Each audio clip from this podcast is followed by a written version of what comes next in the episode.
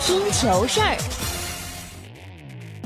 Hello，各位，我是二马，一起来听球事儿。首先和您说，周琦要回 CBA，辽宁球迷恐怕要空欢喜一场了。被休斯顿火箭队裁掉半个月之后，周琦回到北京，并和辽宁男篮主帅郭士强进行了会面聚餐，引发外界猜测。不过在接受采访时，周琦表示，回国主要是探访亲朋好友，也希望通过这段时间调整自己。接下来更多的是等待美国的消息。感谢球迷们的关心，大魔王的前景依然不明朗。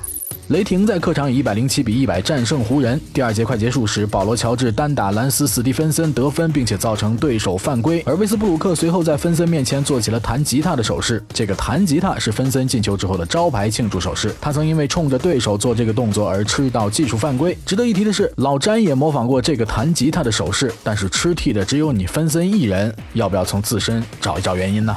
本场比赛抢戏的威斯布鲁克出战近三十六分钟，得到十四分、十六篮板和十次助攻。他连续两场送出三双，可是全场二十投三中，三分球更是七中一。威少在洛杉矶完全找不到手感，命中率只有百分之十五，这也是 NBA 近三十二年来命中率最低的一次三双。干嘛要手贱去拿这个三双呢？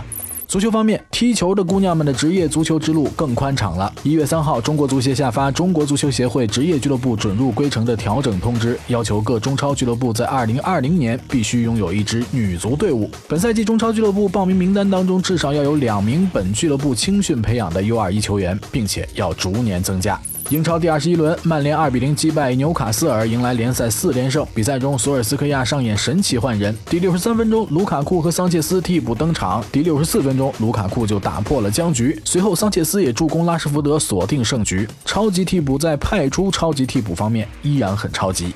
据足球经济推特账号 Swiss Ramber 的图表统计，过去十年，曼城老板曼苏尔投资十二点七亿英镑，排名第一；切尔西老板阿布投资五点二亿镑，曼联、利物浦各投资三点一八亿镑和二点五七亿镑，而热刺老板的总投资仅是一千四百万镑，阿森纳老板总投资零，没错是零，心疼教授啊。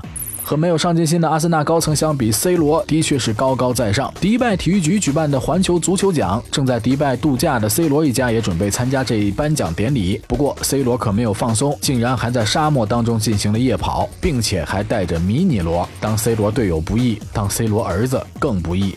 有这样自律的老爸，哪个孩子还敢放松啊？OK，今天的听球事儿就是这样，感谢你的收听。喜欢的话别忘了收藏，更多精彩球坛内容，请关注我们的微信公众账号“超大声波”。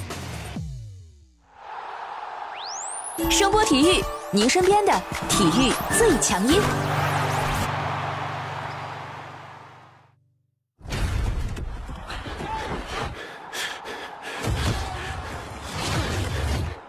本节目由声波体育传媒荣誉出品。